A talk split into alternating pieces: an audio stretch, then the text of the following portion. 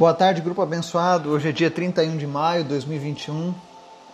Mais um dia que o Senhor nos deu. Mais um momento em que temos a oportunidade de nos alimentarmos da palavra do Senhor, de crescermos na Sua presença, de nos fortalecermos, de nos prepararmos para enfrentar as nossas lutas, as nossas dificuldades. O refúgio no Senhor é sempre a melhor saída. Hoje nós vamos voltar ao nosso estudo do livro de Joel e nós vamos estudar o capítulo 2.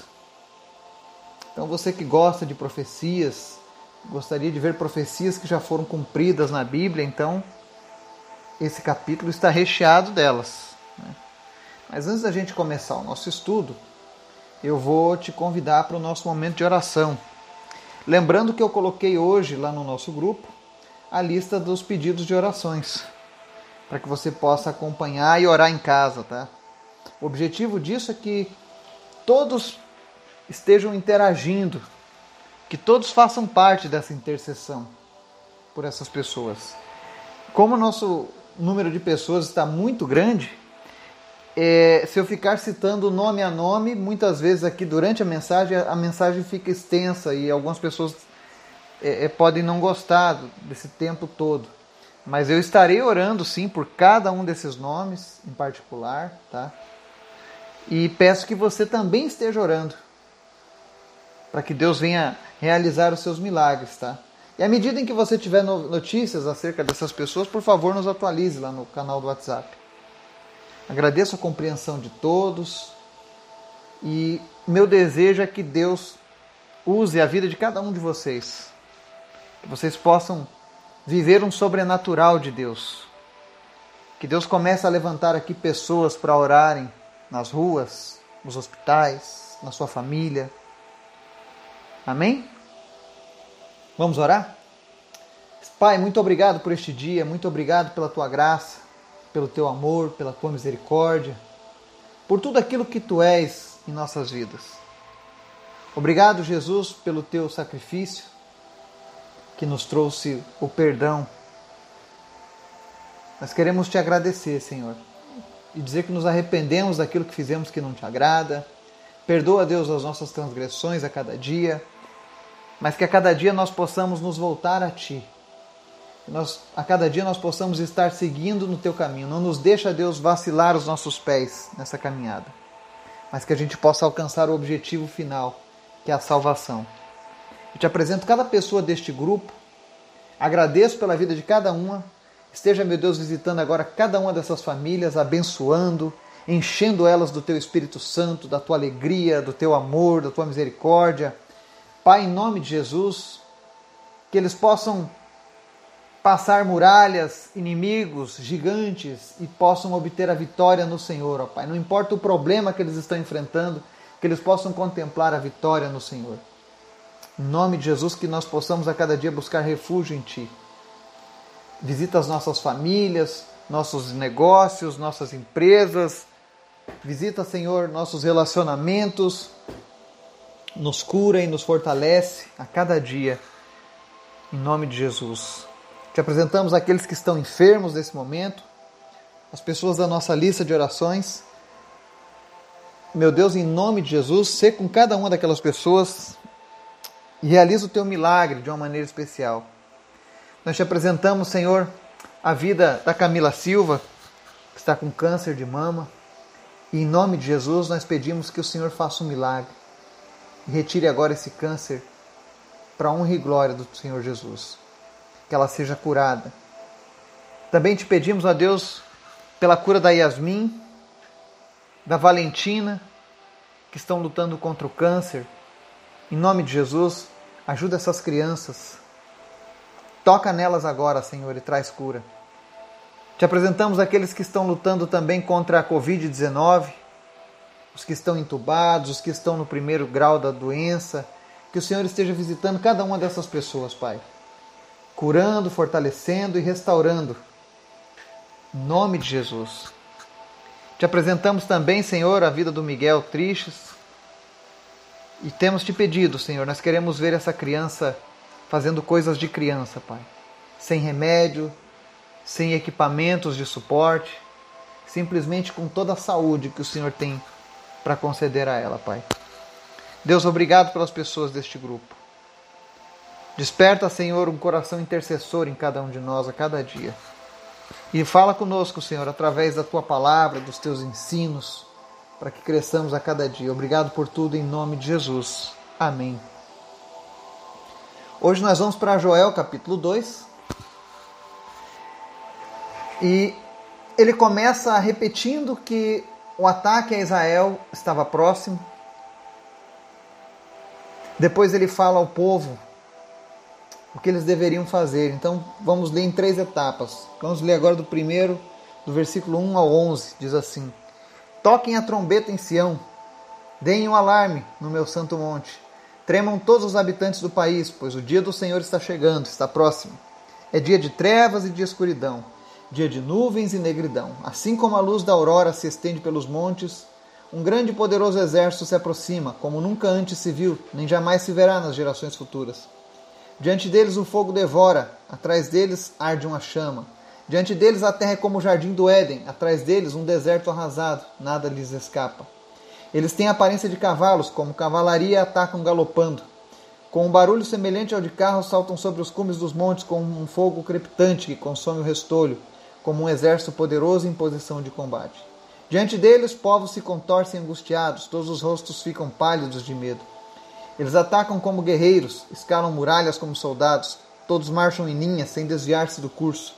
Não empurram uns aos outros, cada um marcha sempre em frente, avançam por entre os dardos sem desfazer a formação.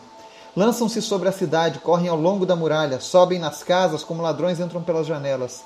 Diante deles a terra treme, os céus estremecem, o sol e a lua escurecem e as estrelas param de brilhar.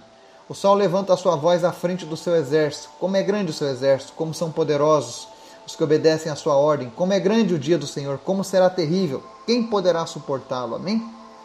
Essa é a primeira parte. Quando a gente vê o profeta citando para aquele povo o tamanho e o poder bélico daquele exército que estava vindo em direção àquele povo para subjugá-los, parece até mesmo uma narração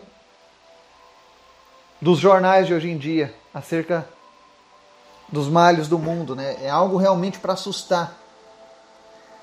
E ele conta em detalhes como eles são organizados, como eles são numerosos, como eles têm um poder de destruição imenso.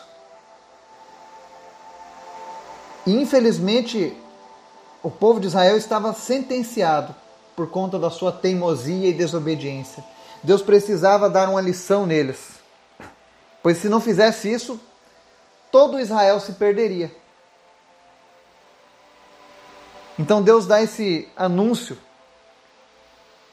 dessa ação terrível que o exército dos caldeus estava tomando em direção a eles, mostrando que eles iam vir para devastar mesmo. E no final ele diz assim: Como é grande o dia do Senhor, como será terrível, quem poderá suportá-lo? Ou seja, isso foi uma prévia de quando a ira de Deus é derramada sobre a terra. Notem que esse era o povo amado do Senhor, escolhido do Senhor, mas esse povo escolheu andar longe de Deus, escolheu ficar distante de Deus. E não será diferente nos nossos dias, com aqueles que escolheram ficar distantes de Deus. Um dia virá a ira do Senhor. E Israel estava desesperada com essa sentença que estava sobre eles. Mas o nosso Deus, como eu sempre digo, ele não nos pune simplesmente por punir, ele tem um propósito, e o propósito do Senhor era que as pessoas se convertessem a ele. Era que as pessoas entendessem por que, que aquilo estava vindo sobre elas e mudassem os seus caminhos. E aí no versículos 12 a 17 ele diz assim: Agora, porém, declara ao Senhor, isso é Deus dizendo: Voltem-se para mim de todo o coração, com jejum, lamento e pranto Rasguem o coração e não as vestes. Voltem-se para o Senhor, o seu Deus, pois ele é misericordioso e compassivo, muito paciente e cheio de amor. Arrepende-se e não envia desgraça. Talvez ele volte atrás, arrependa-se e ao passar deixe uma bênção. Assim vocês poderão fazer ofertas de cereal e ofertas derramadas para o Senhor, o seu Deus. Toquem a trombeta em Sião, decretem jejum santo, convoquem uma assembleia sagrada, reúnem reúnam o povo, consagrem a assembleia, juntem os anciãos, reúnam as crianças, mesmo as que mamam no peito, até os recém-casados devem deixar os seus aposentos. Que os sacerdotes que ministram perante o Senhor chorem entre o pórtico do templo e o altar, orando. Poupa o teu povo, Senhor, não faças da tua herança objeto de zombaria e de chacota entre as nações. Porque se haveria de dizer pelos povos, onde está o Deus deles? Amém? Nessa segunda parte aqui do texto de Joel, nós vemos a receita para que Deus não viesse com esse julgamento sobre o povo. Voltarem para ele de todo o coração. E aqui no verso 13 ele diz: rasguem o coração e não as vestes. Havia um costume, você vai ler isso no Novo Testamento e no Antigo Testamento muitas vezes, quando alguém estava triste, arrependido de alguma coisa, publicamente ele rasgava as suas vestes para demonstrar o quanto ele estava tocado por aquilo. E Deus está dizendo: olha, não rasguem as vestes, rasguem o coração, porque aquilo ali já tinha se tornado um ato religioso inútil. As pessoas rasgavam as vestes na frente dos outros para dizer que estavam arrependidas, mas depois continuavam fazendo as mesmas coisas. A gente nota que Israel sempre foi teimosa, sempre quis andar no caminho da religiosidade, tipo, vamos seguir os, os mandamentos e as leis, cumprir aqui o que o sacerdote diz, e nós estaremos bem. E não é isso que Deus quer. Deus quer que as pessoas verdadeiramente se relacionem com Ele e façam aquilo que agrada a Ele. Mas os, os, os, judeus eles estavam sempre errando nessa questão. Não é à toa que Deus cessou até mesmo a necessidade do sacrifício de animais, porque Deus falou: vocês fazem sacrifício de animais, mas continuam cometendo os mesmos pecados. Chega, os animais não vão mais pagar pelo erro de vocês, porque vocês não, não entenderam. Então Deus envia Jesus para que façam apenas um sacrifício por toda a humanidade. Então Deus fala para eles: voltem-se para o Senhor, o seu Deus, pois Ele é misericordioso e compassivo. Olha o que Deus está dizendo: voltem-se para mim. Eu mandei essa sentença para vocês aqui, eu, eu vou fazer isso com vocês? Vou. Mas vocês podem se voltar para mim porque eu sou misericordioso, sou, sou compassivo. Aí ele diz: muito paciente, cheio de, de amor, arrepende-se e não envia desgraça. Se toda a nação se arrependesse e buscasse a Deus naquele momento, com certeza o Senhor pouparia eles daquele opróbio entre as nações. E ele diz no verso 14 ainda: Talvez ele volte atrás, arrependa-se e ao passar deixe uma bênção. Olha como Deus, gente, a todo momento tenta fazer algo para resgatar o seu povo. Ele chega ao ponto de dizer: olha, talvez eu volte atrás eu me arrependa do que eu vou fazer com vocês e, e deixe uma bênção na hora que eu passar por aí. É assim que Deus age. O problema é que as pessoas, quando elas estão feridas pelo mundo, quando elas estão dominadas pelo pecado, elas enxergam apenas os versos onde Deus diz que vai enviar um exército para punir aquele povo. Mas se esquecem que o povo pode cancelar isso. E trazendo isso para os nossos dias, contextualizando essa palavra. As pessoas têm um, um pensamento errôneo acerca de quem prega o Evangelho. Uma vez uma pessoa me disse: Ah, vocês só pregam que as, quem não aceitar Jesus, quem não aceitar sua religião vai para o inferno. Eu digo: Não. O que nós pregamos é que todos os homens estão condenados ao inferno. Assim como Israel, pela sua desobediência, estava condenada a sofrer o ataque daquele exército poderoso, todos os homens estão condenados ao inferno por conta do pecado. O pecado, ele guarda o nosso lugar lá no inferno. E não há nada que o homem possa fazer por si mesmo que tire esse pecado. Não adianta você ser bom e honesto, fazer boas obras, isso não vai te poupar do pecado. O pecado continuará aí. Mas a mesma receita que serviu para Israel, para eles se livrarem daquela condenação daquele exército, serve para nós na condenação do inferno. Porque Jesus disse que todo aquele que, que, se, que se voltar para Ele, todo aquele que invocar o seu nome,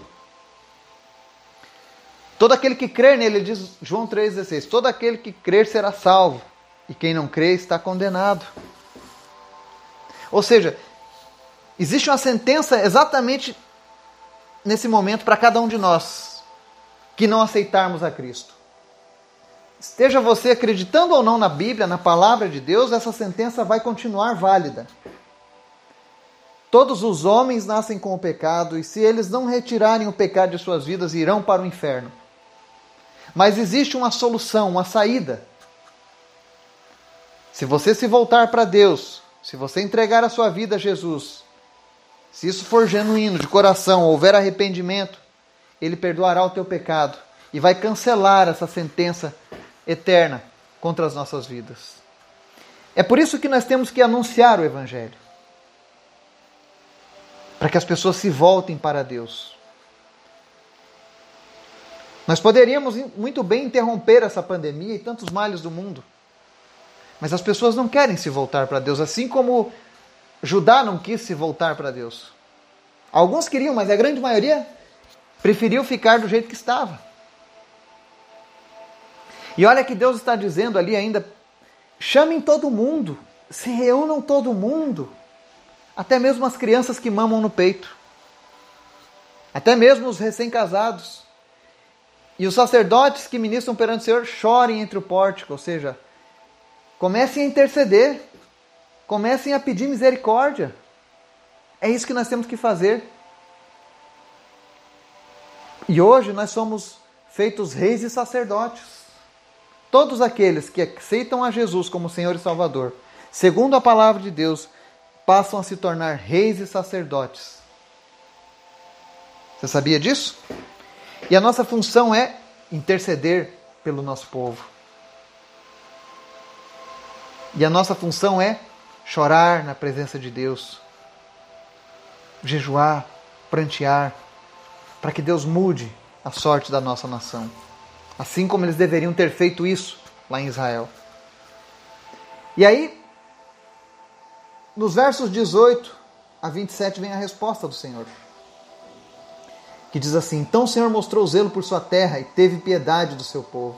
O Senhor respondeu ao seu povo: Estou enviando para vocês trigo, vinho novo e azeite, o bastante para satisfazê-los plenamente. Nunca mais farei de vocês objeto de zombaria para as nações. Levarei o invasor que vem do norte para longe de vocês, empurrando-o para uma terra seca e estéril. A vanguarda para o mar oriental e a retaguarda para o mar ocidental, e a sua podridão subirá, o seu mau cheiro se espalhará, ele tem feito coisas grandiosas. Não tenha medo a terra, regozije-se e alegre-se, o Senhor tem feito coisas grandiosas. Não tenham medo, animais do campo, pois as suas tagens estão ficando verdes, as árvores estão dando seus frutos, a figueira e a videira estão carregadas. Ó povo de Sião, alegre-se e regozije no Senhor, o seu Deus, pois ele dá a vocês as chuvas de outono, conforme a sua justiça. Ele envia a vocês muitas chuvas, as de outono e as de primavera, como antes fazia. As eiras ficarão cheias de trigo, os tonéis transbordarão de vinho novo e de azeite. Vou compensá-los pelos anos de colheitas que os gafanhotos destruíram. O gafanhoto peregrino, o gafanhoto devastador, o gafanhoto devorador e o gafanhoto cortador, meu grande exército que enviei contra vocês. Vocês comerão até ficarem satisfeitos e louvarão o nome do Senhor, o seu Deus, que fez maravilhas em favor de vocês.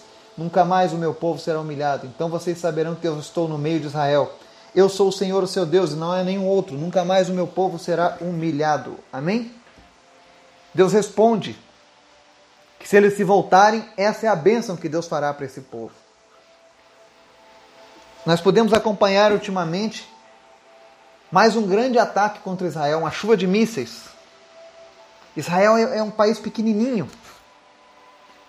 mas hoje em dia ela tem uma grande voz no nosso mundo. Ela tem um grande poder de decisão. Ela venceu sete países que fizeram uma guerra surpresa contra ela mesmo ela não tendo um exército ainda 100% preparado. Então existem alguns milagres que acontecem naquela nação por causa dessa promessa de Deus. E Deus está dizendo que ia compensar eles por tudo aquilo que eles sofreram. E diversas vezes na história você vai ver Israel sofrendo e sendo restaurada, sofrendo e sendo restaurada. E agora nós vivemos os últimos dias de Israel. E nos últimos dias a Bíblia relata que o remanescente fiel de Israel vai reconhecer Jesus. Porque hoje eles ainda não reconhecem. Para eles, Jesus é o Deus do Ocidente e não o Deus, o Messias prometido pela Bíblia. Por que isso? Porque eles estão cegos pela religiosidade. O inimigo cegou o entendimento deles. Mas nós sabemos que Deus irá restaurar a, a comunhão de Israel com, com ele, por uma promessa feita pelo próprio Deus. E aí vai se cumprir isso aqui. Saberão que eu estou no meio de Israel, eu sou o Senhor, o seu Deus, e não há nenhum outro. Nunca mais o meu povo será humilhado. Isso vai se cumprir. E agora nós vamos dar um salto no tempo aqui em Joel e vamos para os nossos dias. E depois para o futuro. Ele diz aqui dos versos 28 a 32.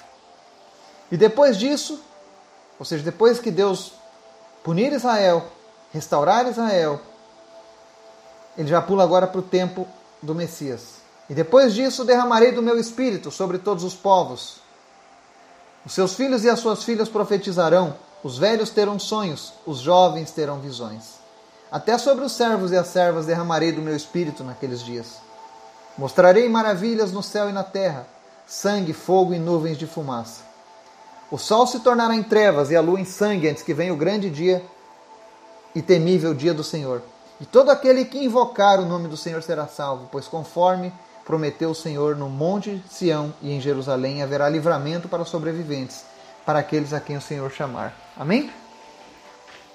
Então nós vemos aqui agora a promessa dos nossos dias.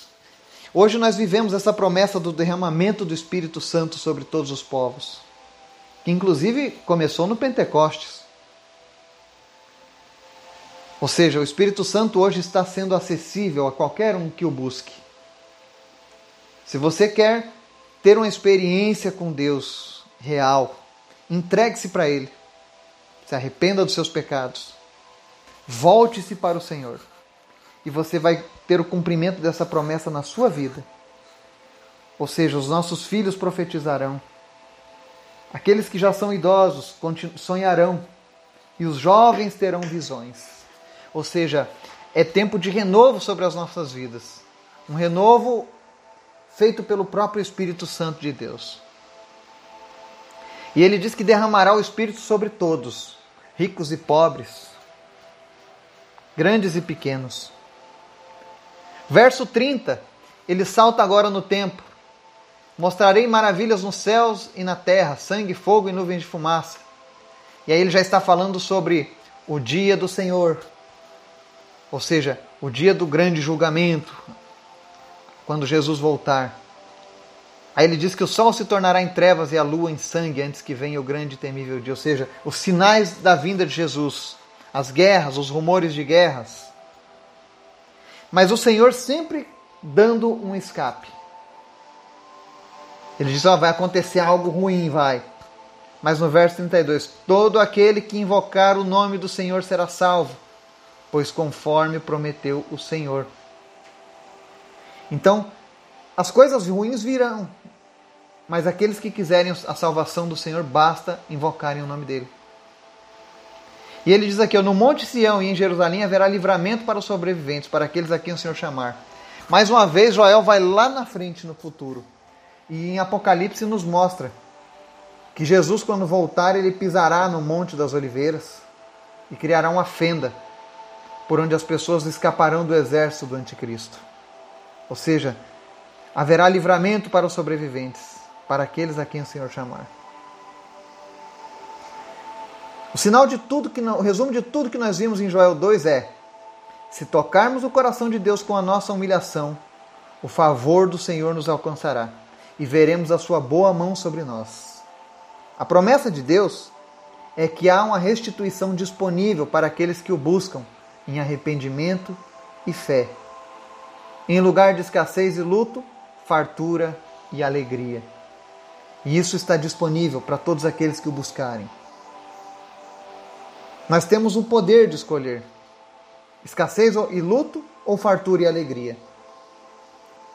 Julgamento e punição eterna ou salvação e descanso na presença de Deus por todo sempre. A escolha é sua. Deus quer te livrar. Deus quer te alcançar, Deus quer te abençoar. Que Deus te abençoe. Em nome de Jesus. Amém.